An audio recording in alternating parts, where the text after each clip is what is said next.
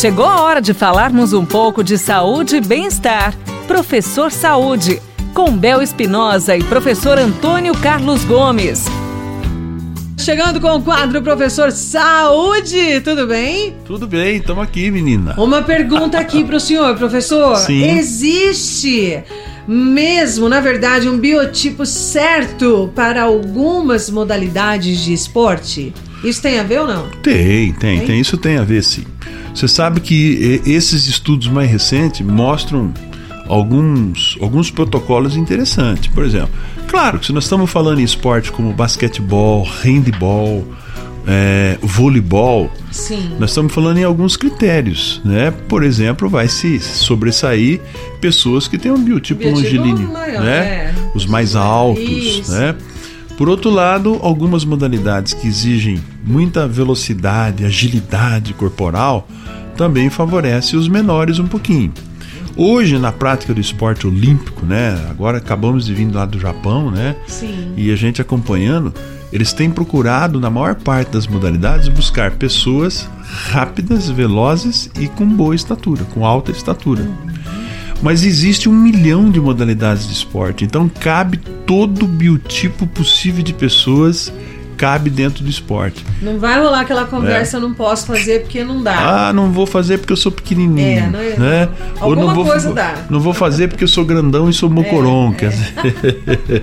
então isso isso não existe. Sim. O que precisa é você encontrar o esporte que você goste e que você tenha aptidão motora biológica para o esporte, né? Então existe o biotipo, existe. Por exemplo, vamos pegar lá a ginástica artística coisas, teorias que estão sendo quebradas. Antigamente dizia que os campeões de ginástica artística eram só as pequenininhas. Não é isso que a gente viu. A Rebeca não é tão pequenininha assim. Né? Né? Medalha de ouro, um exemplo para o mundo aí, aquela menina nesses últimos Jogos Olímpicos.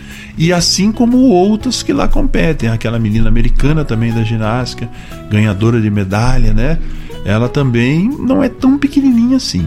Claro que aquele esporte, uma mulher de 1,90m não vai ter sucesso. Porque não tem a velocidade nos membros necessária para poder fazer aquele espetáculo. Então existe o biotipo. Se você está iniciando, se você está começando, querendo detectar a sua modalidade, a sugestão é que você passe por diferentes modalidades e você vai verificar ao passar por diferentes modalidades com qual delas você se identifica melhor, principalmente no aspecto psicológico. Se identificou, acabou, é aquela sua modalidade. Parte desse princípio que você não vai ter problema nenhum. Tá? Se é jovenzinho, se é criança, também precisa experimentar diversas modalidades para ver qual modalidade o corpo dele melhor se adapta e principalmente a cabeça. Aí, você quer mandar a sua pergunta também? Nossas linhas estão abertas para você agora. Mande já 999939890. O professor Antônio Carlos Gomes vai continuar te respondendo no nosso quadro Professor Saúde, tá certo, minha riqueza? Você ouviu Professor Saúde, com Bel Espinosa e professor Antônio Carlos Gomes.